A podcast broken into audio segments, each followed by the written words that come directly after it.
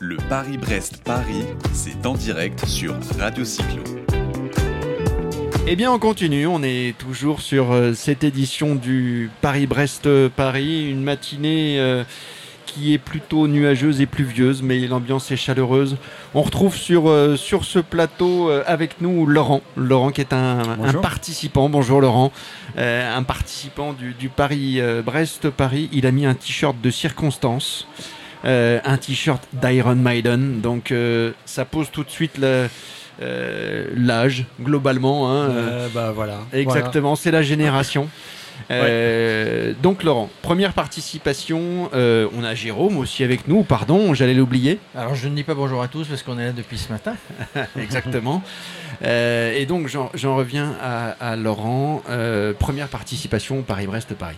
Oui, première participation et euh, tu disais tout à l'heure euh, par rapport à une génération, c'est l'année des 50, des 50 ans. La mienne, hein, pas celle de Paris-Brest-Paris, parce que ça fait 128. Ouais, ça fait 128. C'est un peu plus, c'est un peu plus ancien encore. Voilà. Et euh, donc voilà, donc c'est un défi qui me tenait à cœur depuis quelques années déjà, puisque j'avais suivi en, les aventures en 2011 de, d'un copain d'une copine qui l'avait fait. J'avais suivi la préparation et puis et puis euh, leur aventure. Et puis euh, chemin faisant, il m'a fallu 8 ans quand même pour faire ce chemin-là, mais euh, ah chemin, faisant, je me suis dit, bah voilà, pourquoi pas le faire aussi. Et puis l'année des 50 ans, c'est Paris-Brest-Paris, c'est tous les 4 ans.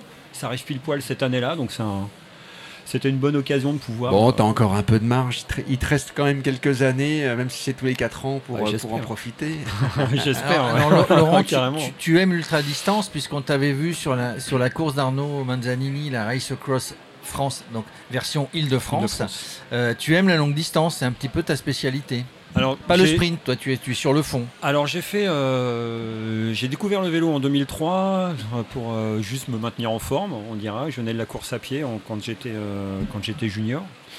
Et puis, j'y suis arrivé en fait assez parce que j'ai fait pas mal de courses en UFOLEP et puis un petit peu en FFC, en départemental. Hein. C'est vraiment très très. enfin, j'étais Niveau amateur, mais quand même. amateur.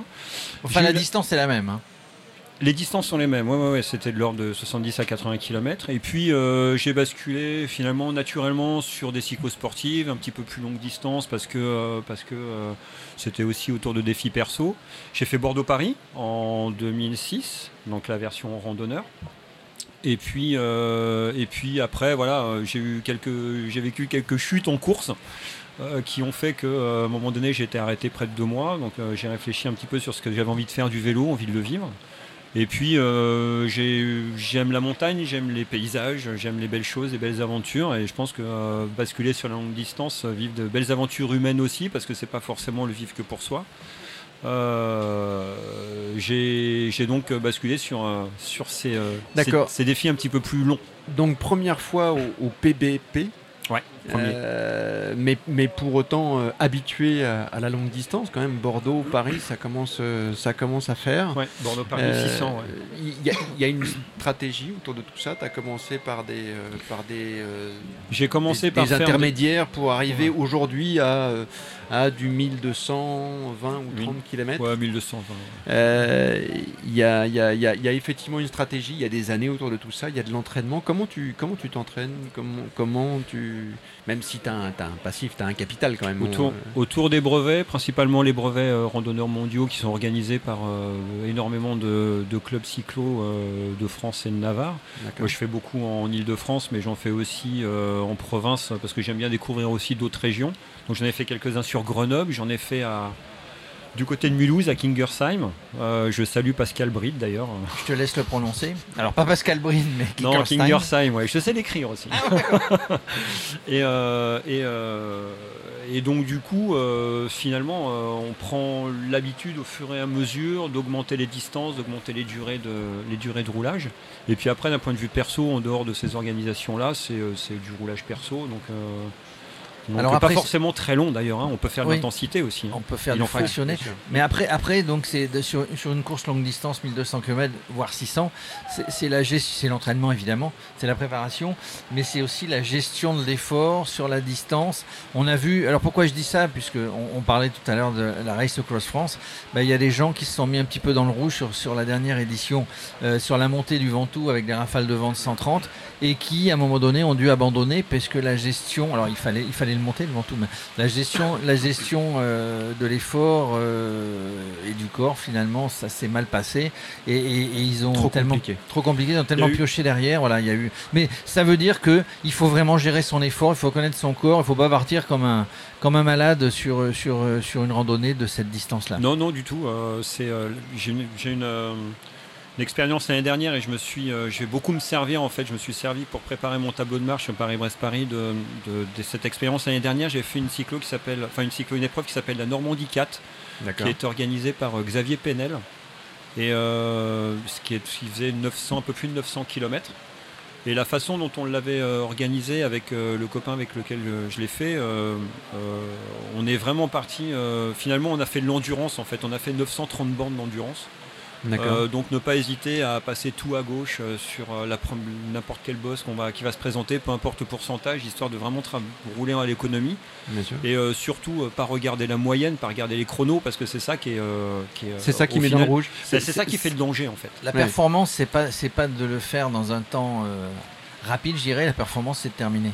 Non, oui c'est ça, c'est terminé. Moi en tout cas, l'objectif que j'ai sur Paris-Brest-Paris cette année, c'est le premier. J'ai envie de découvrir le côté euh, humain, aventure. Euh, euh, puis toute cette expérience qui va autour de Paris-Brest-Paris, j'en entends tellement parler depuis quelques années maintenant que j'ai vraiment envie de le découvrir. Et puis après, d'un point de vue personnel, je ne vais pas chercher un chrono. Enfin, je me suis engagé sur le 90 heures. Tu t'es fixé, oui, voilà. Oui, je me suis, j'ai forcément, j'ai un tableau de marge, donc je, me dis à peu près combien de temps je vais pouvoir mettre. Surtout, tu as de l'expérience quand même quand tu as fait déjà 900 justement, comme tu peu, hein. la Normandie 4 bon voilà, tu, sais à peu près où tu vas, tu n'es pas du tout dans l'inconnu. On reste sur une randonnée. On reste sur une randonnée, effectivement, c'est pas une course. Après, je, je, comprends ceux qui, qui, veulent faire la performance. qui veulent faire une performance, qui veulent mettre 42, 43 heures pour le faire.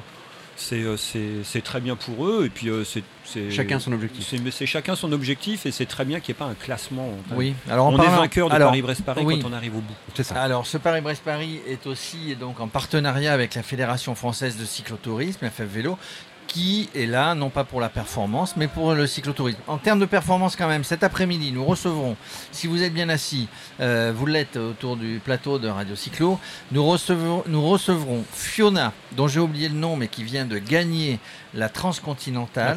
Elle l'a gagné quand je dis elle est arrivée en première position.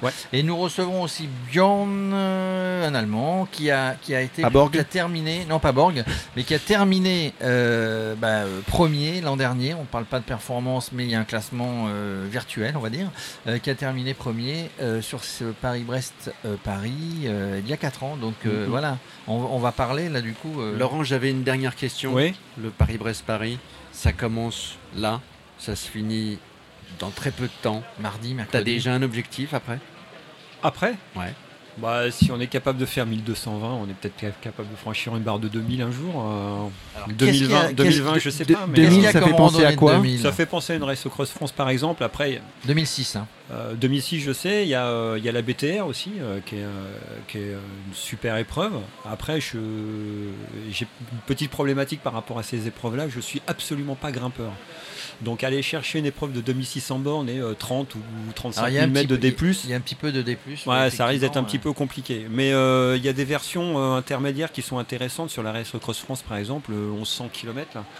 Alors il y, a, 300, il y a 500 ou 600, il y a 1100, il y a 2006. Mais, il y a toujours le Ventoux, il y a toujours l'Alpe d'Huez. Et puis après, il y, a des, il y a des délires perso euh, hors organisation aussi qui sont assez sympas à faire aussi. Euh, donc euh, voilà quoi. Et un jour, tu te retrouveras bah, dans l'organisation de Radio Cyclo, de la Race Across France, du Paris-Brest-Paris. voilà, alors tout à l'heure tu parlais de chute, et ben voilà, ça c'était la chute de cette interview. Merci, on a été vraiment très heureux. Merci à vous d'avoir accueilli. On, se croise très très souvent sur les réseaux sociaux. Beaucoup, Mais c'était bien de se croiser et de nous faire part de toute ton expérience. Et eh ben voilà, sur ce, sur ce dernier mot, bonne chance, Laurent. Euh, amuse-toi bien, profites-en. c'est l'objectif. Et puis on se retrouvera prochainement sur Radio Cyclo. Merci de votre invitation, merci de votre accueil. Le Paris-Brest-Paris, c'est en direct sur Radio Cyclo.